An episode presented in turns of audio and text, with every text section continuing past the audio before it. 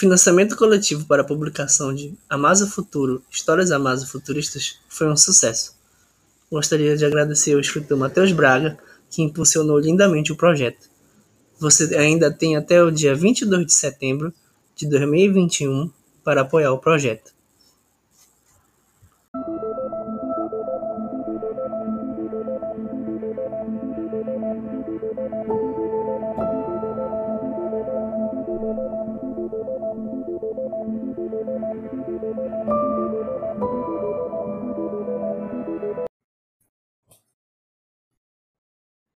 Bem-vindos a mais um episódio da série sobre escrita criativa do Território Ciberus. Eu sou o seu host, Pedro Guerra Demins, e hoje tenho aqui comigo os convidados Luiz Cláudio Braga e Rafilski Ferreira. Esse é o terceiro de uh, um grupinho aqui de três episódios que a gente está fazendo sobre promessas e expectativas, e hoje, em particular, a gente vai falar sobre plot twists. Né? Então, a gente passou dois episódios falando sobre diferentes técnicas de foreshadowing, né, que é basicamente estabelecer uh, plantar algumas pistas ao longo da história para poder fazer uso delas depois, né, para poder, digamos assim, merecer o final que se quer ter.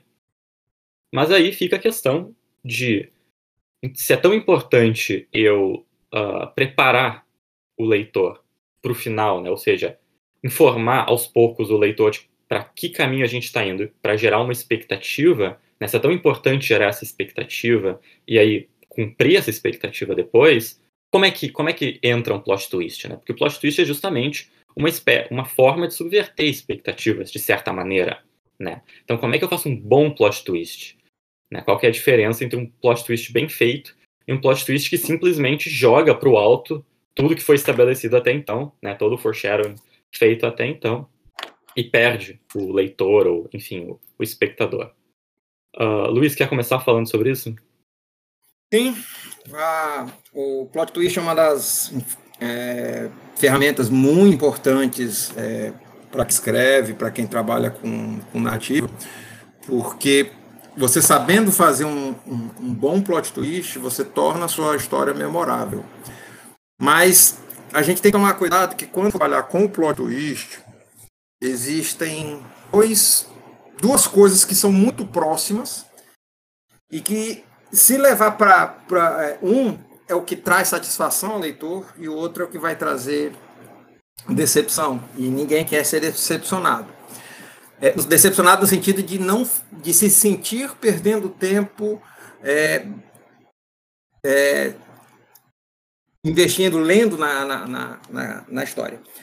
É, então o que, que acontece? Quando você vai fazer um plot twist é, tem uma frase do Aristóteles chamada que, ele diz o seguinte: o efeito dramático vem daquilo que é provável, não do que é, do que é possível.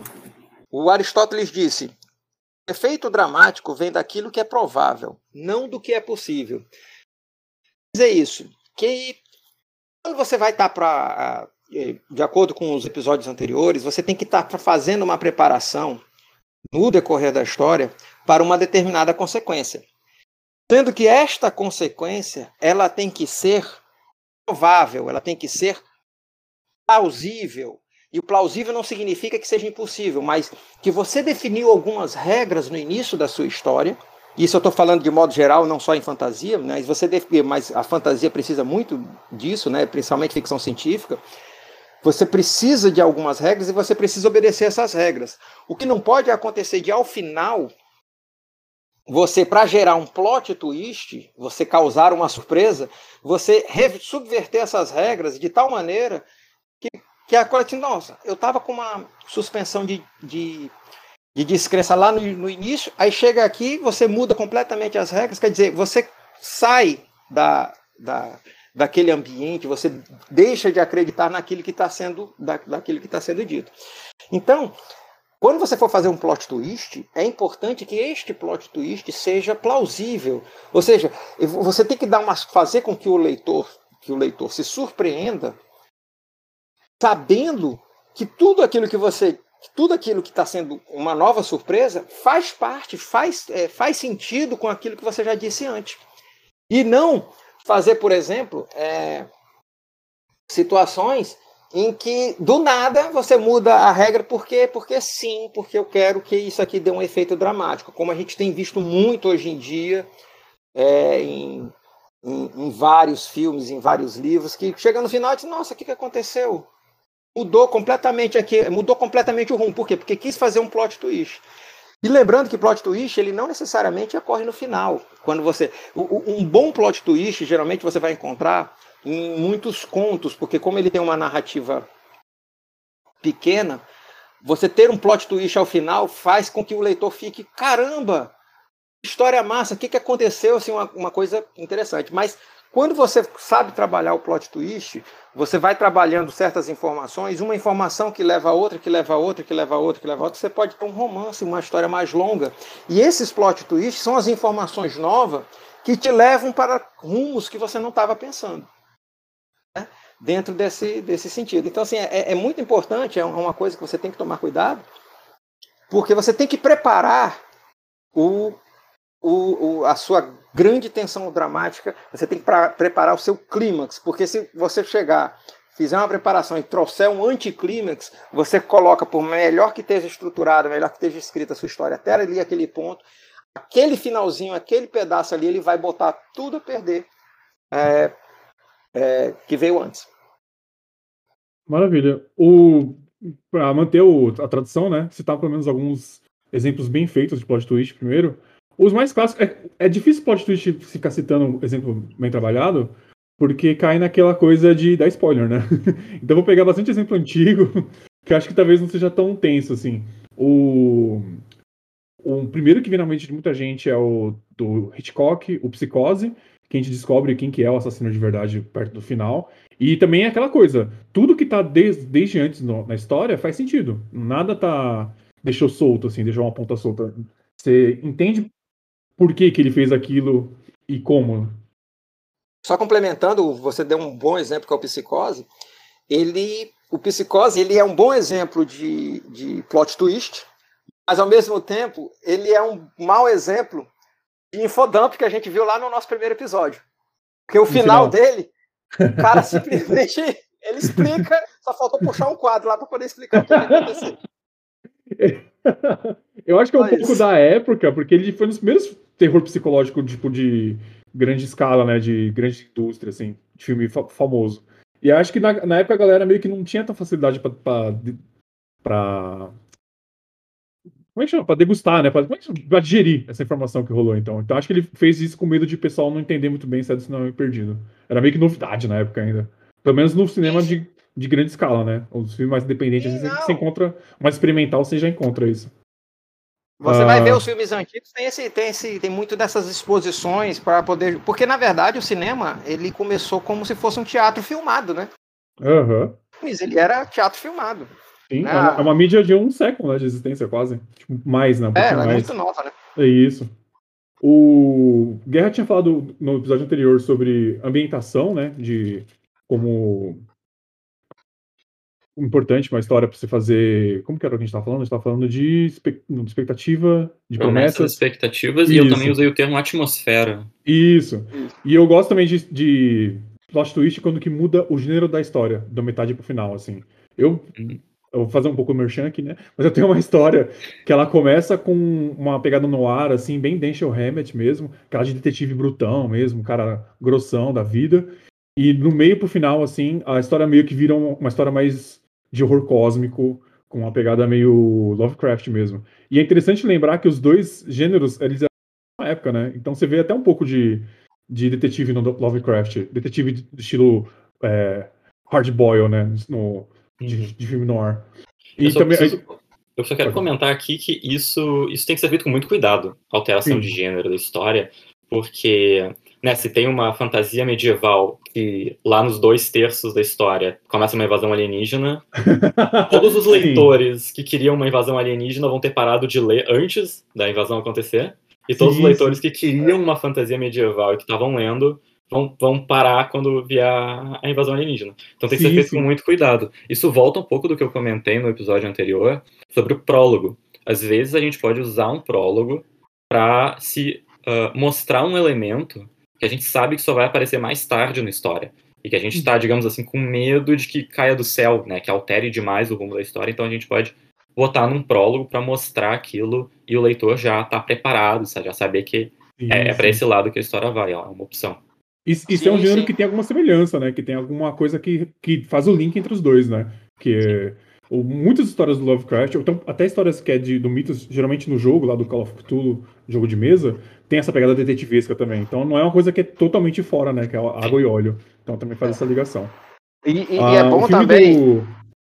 Só, só para complementar, que esse cuidado, com, complementando o que o Domingues falou, é, esse cuidado ele, ele, tem que ser feito porque é, se você está contando metade da história como se fosse um, um, um, uma história no ar e depois você vira uma coisa de horror cósmico assim do nada, você causa, você causa uma, uma surpresa, é, você causa uma decepção, você causa um, é, acaba fazendo uma trapaça.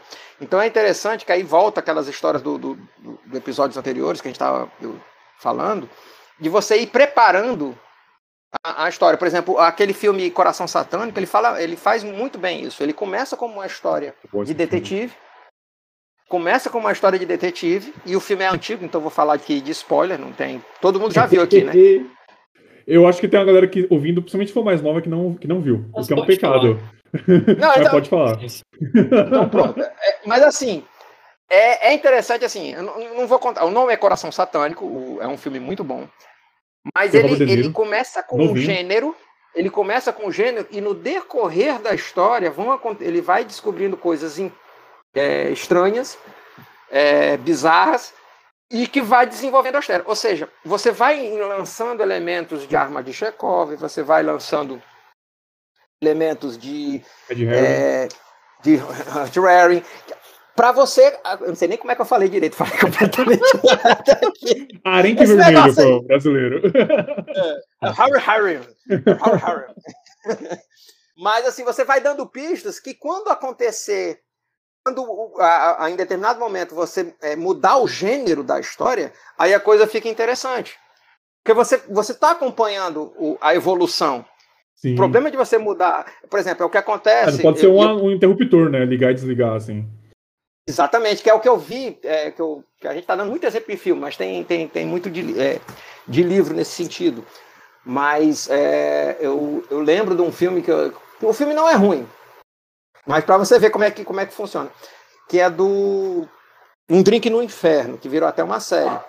Ele começa como se fosse um, um, um thriller de, de, de reféns, de uma família refém, e do meio do negócio vira uma coisa de vampiro. Eu, que diabo é isso? Do, do nada aparece vampiro. E aí a história vira toda em função do vampiro. Então, assim, você é, tem que. Né? Exatamente. Você, eu acho interessante você dar dar pistas do que está acontecendo no, no meio da, da, da história para que ela não, ela não se subverta de uma maneira. É, não, é, é, é você preparar a cena. É, tem uma, tem uma, é, uma, uma das técnicas que a gente estava falando é justamente a preparação e a consequência. Você vai preparando.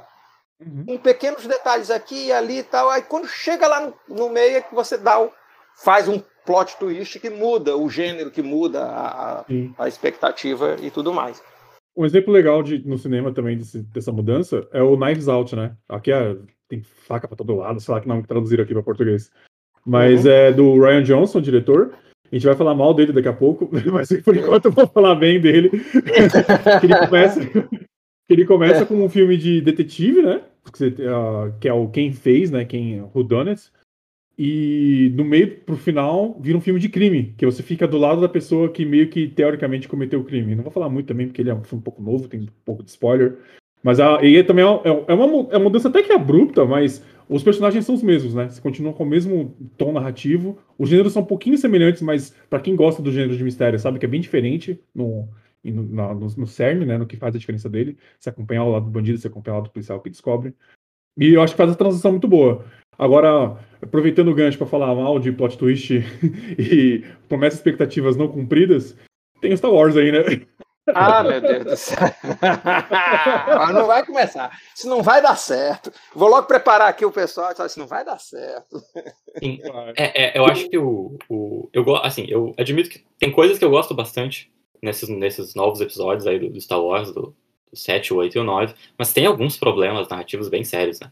No Uhum. 8, por exemplo, ah, tem um, aquele momento em que a, a, a personagem aqui, ela usa a, a espaçonave como, meio que com uma catapulta, né?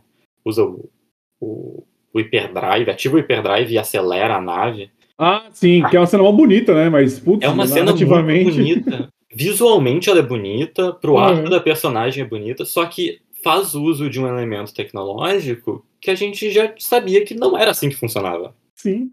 E quebrou, Então- né? Você, você- aí, tipo, por que, que ninguém usa mais isso daí, né? Por que você não faz uns drone que ativa o hiperespaço de boa e tá ligado?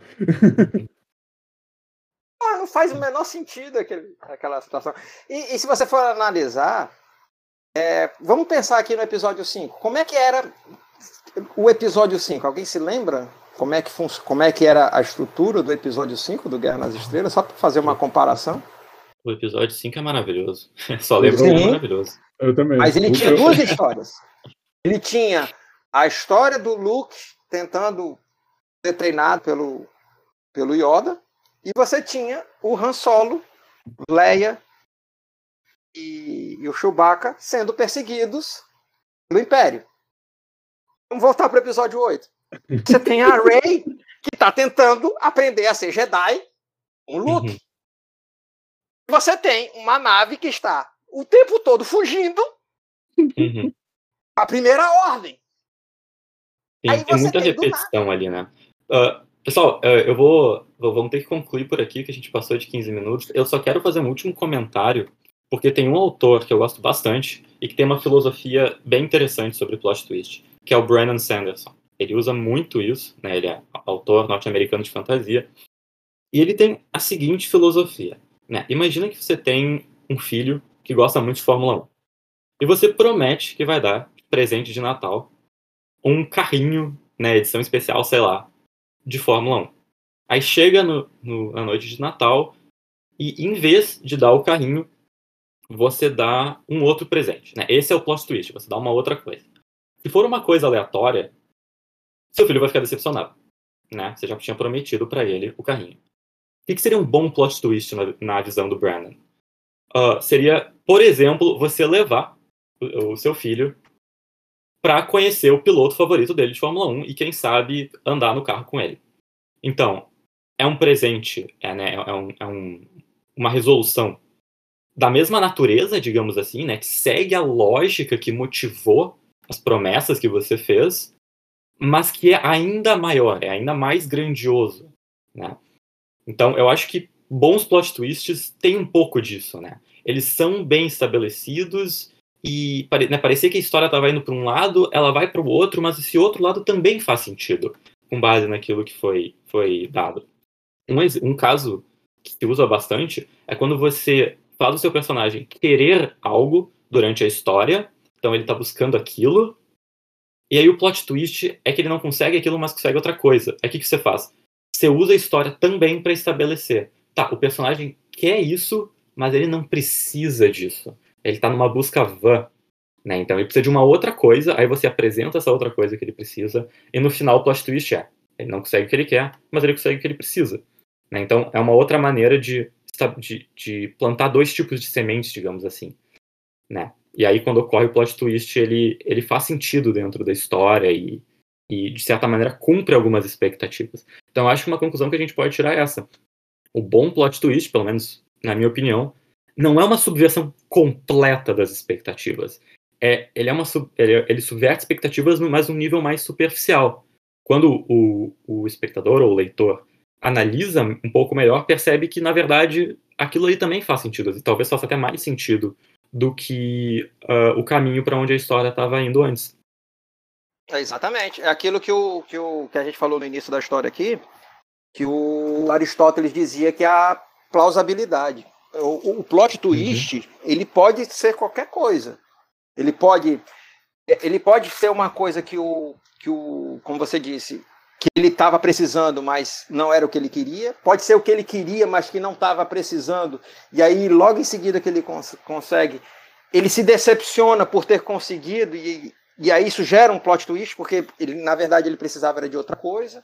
Assim como Uhum. pode ser uma coisa completamente é, diferente, mas o mais importante em qualquer situação é que o plot twist ele tem que ser plausível. Você tem que ter preparado o caminho, né? Nesses, nesses três episódios que a gente participou, que fez aqui, você tem que preparar para que o plot twist ele seja plausível, não seja uma coisa que caiu do céu, que não seja um Deus ex machina, e que uhum. ele faça o verdadeiro sentido, que aí isso vai trazer a catarse ao leitor e dizer, nossa, não era o que eu esperava, mas foi muito interessante. Mesmo que seja, seja uma coisa feliz ou seja uma coisa triste, mas ela é plausível dentro da, daquela, daquela situação. E ela faz sentido. Isso é que é o mais importante. Ela faz sentido dentro daquele cenário, daquele ambiente que foi preparado.